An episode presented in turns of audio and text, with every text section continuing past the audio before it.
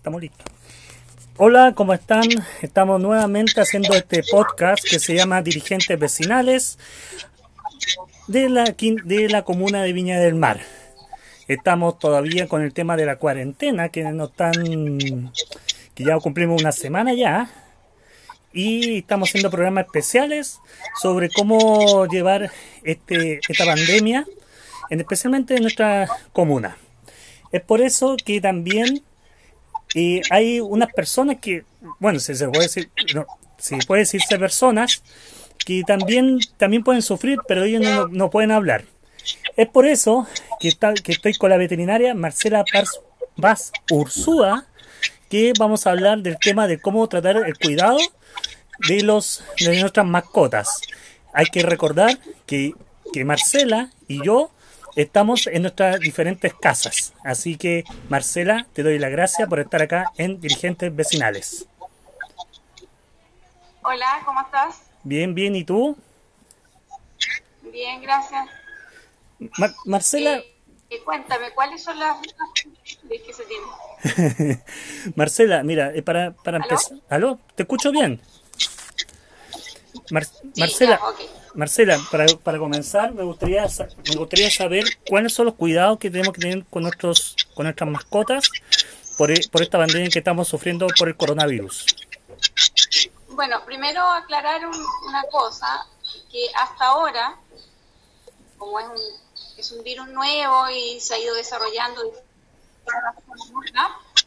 eh, los animales no, no desarrollan la enfermedad que ellos les afecta. Por lo tanto, no, no debería haber temor en la población de que los perros o gatos se enfermen de coronavirus. Ya. Eh, pero sí hay una precaución que tener y que ellos actúan como fomites. Fomites es, en el fondo, llevar el virus como quien lo puede llevar en en el pelo, en las manos, en los zapatos, en la ropa, ¿verdad? Un perrito podría eh, tener en, su pelo por haber estado interactuando con alguien que esté eh, transmitiéndolo. Por ejemplo, si yo voy a una plaza, lo suelto y alguien más lo, le hace cariño o este virus esté en el pavimento, se sabe que puede permanecer varias horas en el medio ambiente. Por lo tanto, el perrito podría adquirirlo en sus patas o en su pelo y llevarlo allí sin que a él le suceda nada, pero nosotros de alguna manera tocar el perro, después no tocamos la cara, la nariz, la boca o los ojos e ingresa al organismo. Por lo tanto, no es tan inocente esto de sacarlos. Ellos deberían también estar encerrados, es decir, en casa. Yo sé que algunos necesitan su paseo y todo, por, lógica. Pero en este momento yo recomendaría a todos que eso se minimice lo posible. Ahora, si los perritos de los que estamos hablando, eh, sus propietarios son personas eh, con enfermedades previas, con eh, sistema inmune debilitado con sobre 70 años, con mayor razón deben de quedarse dentro de la casa, dentro de nuestros patios, a lo mejor organizar otras actividades con ellos hacerle hacer algún tipo de ejercicio dentro de la casa. Porque podrían eventualmente llevar este, este virus en su pelo. Y obviamente no es lo mismo que uno se meta en la ducha, llegue, llegue trabajo, se saque toda la ropa, se duche. Eh, el perrito no, va, no, no tiene acceso a tener cuidados diarios. Además sería un tremendo trabajo eh, sobre todo para la gente que ya está de más edad. Eh, hay gente que suelta su perrito para que salga a desestresarse, después le dejan la puerta para que vuelvan abierta, ¿verdad? Allí están corriendo un riesgo, sobre todo los que meten el perrito a la casa, se suben a las camas, sillones, tienen mucho contacto con los dueños. Y, ese perrito pudiera eventualmente traernos el virus. Entonces, es mejor eh, cubrirse de todas las maneras, ¿no? Y no sacarlos. Ahora el perrito que por obligación baja del departamento para hacer sus necesidades, podría llevar zapatitos, si no los tiene, volver y pasar por un pediluvio, es decir, eh, una fuente o un lavatorio, algo que tenga una solución de limpieza, por ejemplo, una clorexidina de jabón, que es algo que no le va a dañar la piel, pero sí le va a desinfectar un buen pediluvio y un secado, ya para estar más tranquilo que en esa salida no trajo en sus pelitos, en sus pies, nada. Así que van a salir a hacer solo sus necesidades y volver. Pero tenemos la costumbre, los perritos salen como libres. Van a las plazas, se, se revuelcan, pasan por las plantas, la gente nos, nos habla, los toca, hay mucho contacto con ellos que en este minuto no es una buena cosa ahora. ¿Mm? Entonces, si bien ellos no se enferman, pero sí podrían, como te digo, actuar así. Y, y en el caso, Marcela, ya, estamos hablando de, de, lo, de los animales que tenemos en nuestras casas, y en el caso de los animales que, que están en la calle, uh -huh. eso que eh, es mejor no hacerle cariño, no... Ah, claro, el animal de la calle en este minuto, claro, está expuesto eh, y no va a tener ninguna medida. Lo que hay que hacer es eh, proporcionarle su agua, su comida, como siempre, eh, y la gente, no sé, que le recoge las fecas igual, todo eso, y evitar el contacto de las manos sin guantes, usar una mascarilla, tal vez sí le podemos igual hacer cariño, ¿no? Pero un, un poco. Sí.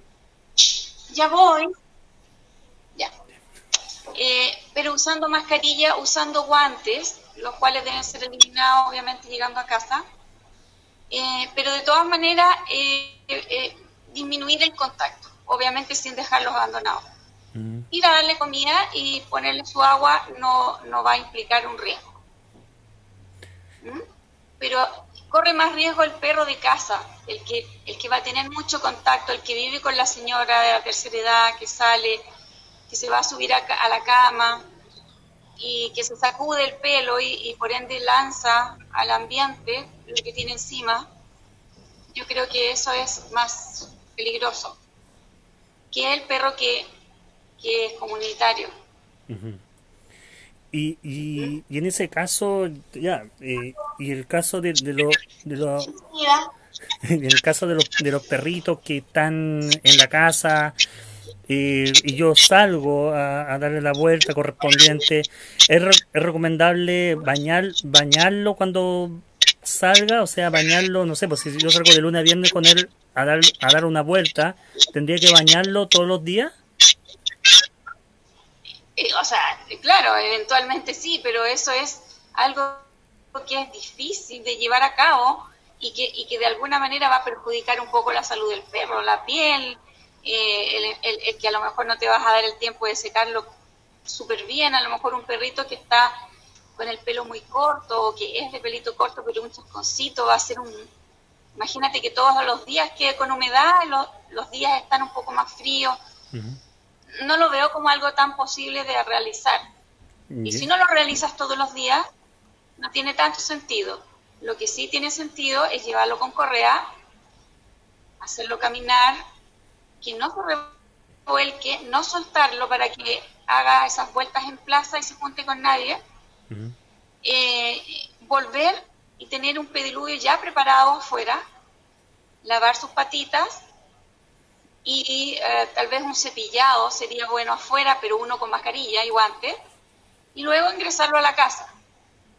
Eh, va a ser menos posible que, que él tome en su pelo el virus, porque no se va a ver revolcado en ningún pasto, ellos suelen hacerlo, se rascan su, su lomo, se revuelcan, y, tam, y no va a tener contacto con otras personas. Eso es lo que hay que evitar, porque esto es, es algo que transmitimos de persona a persona. Claro. Y, y... Ellos en estos casos serían un portador solamente. ¿Cómo? Que ellos solo serían como un vehículo, un portador del virus. Entonces eso lo podemos evitar.